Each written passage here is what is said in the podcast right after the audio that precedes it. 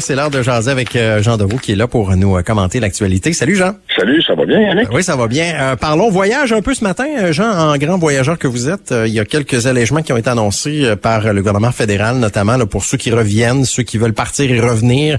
Il y a des allègements qui ont été annoncés, notamment, bon, on sera plus nécessaire d'y aller avec la, quarantaine à l'hôtel en revenant. Il faudra se faire tester, par exemple, et attendre à la maison le résultat du test. Il y a quelques mesures comme ça qui ont été qui ont été annoncées. les frontières entre le Canada et les États-Unis c'est pas fait, ça, par exemple, encore. C'est pas, pas évident. Hein. Là, ce qui a été annoncé, c'est premièrement, on s'entend que c'est pour la c'est pour le début juillet. Donc, c'est pas pour tout de suite. Deuxièmement, c'est qu'il y a beaucoup de provinces qui sont contre ça. L'Ontario, surtout, est encore très, très euh, réticente à rouvrir ses frontières à cause du gros problème de la troisième vague qu'ils ont eu. Ils ont peur une quatrième vague.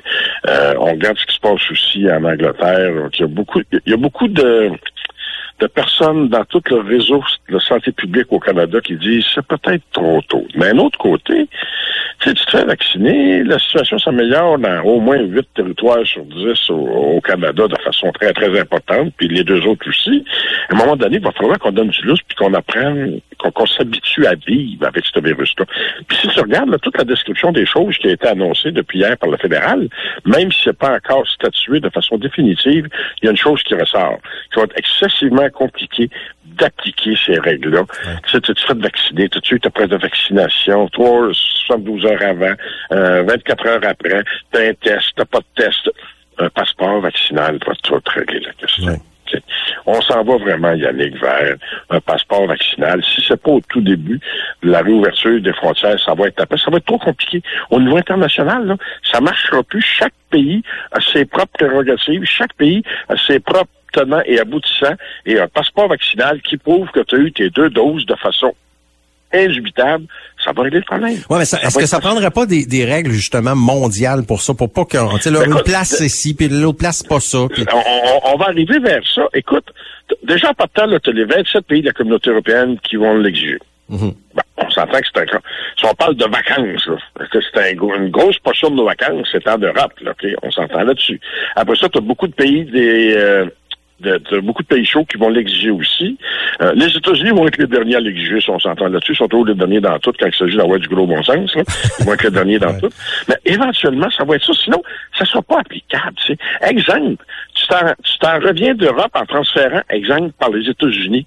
Puis tu prends un autre avion aux États-Unis pour revenir au Canada, ça va ouais. un problème. La seule façon que ça soit simple pour tout le monde. C'est un bon code QR qui prouve que tu as eu tes deux doses de vaccin. Puis on n'en parle plus, c'est fini, il dans le bâton. Et moi, je pense que ça va se faire ça avant la fin du travail. OK. Je. Donc, ceux qui veulent aller faire un tour à Old Orchard cet été, on est mieux d'oublier ça. Ça se fera pas cette année. Ben, je pense que ça va être possible à partir, probablement, je te dirais, de la mi-juillet. Le gouvernement va te laisser passer si tu à cause des États-Unis sont d'accord aussi, si tu fais la preuve que tu as eu tes deux doses de vaccin, et on s'entend que les deux doses de vaccin, au mois de juillet, ça va t'avancer pas mal, surtout au Québec en plus. Là. Donc je pense que je te dirais à partir de la mi-juillet, là, à la Old Church, ça va être possible. Sauf que c'est compliqué. Ouais, un code sur ton téléphone, c'est facile. Oui, ouais, tout à fait. Euh, autre sujet aujourd'hui, euh, faudra suivre ça, c'est le G7 aujourd'hui. Là, c'est la réunion des sept pays les plus industrialisés. D'ailleurs, M. Trudeau a quitté là pour euh, pour Londres. Faudra surveiller ça aujourd'hui. Entre autres, Joe Biden, ça va être son premier gros sommet avec les autres pays.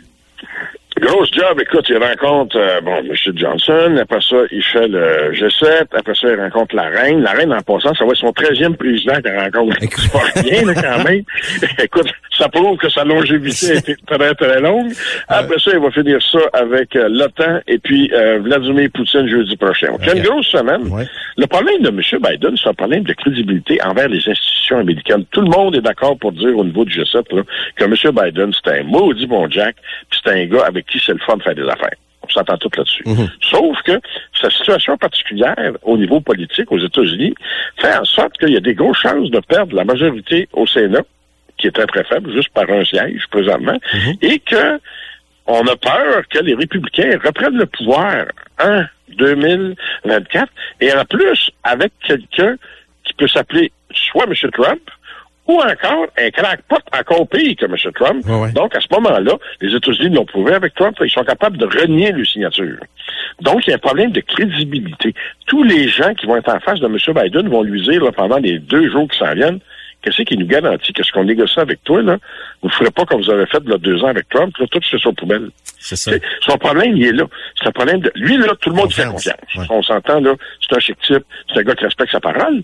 Mais s'il est battu, et si on a un autre crackpot comme M. Trump, eh, il va se passer quoi? On tombe encore en cause zéro. Et c'est ça que les Européens, les Européens surtout été très, très brûlés.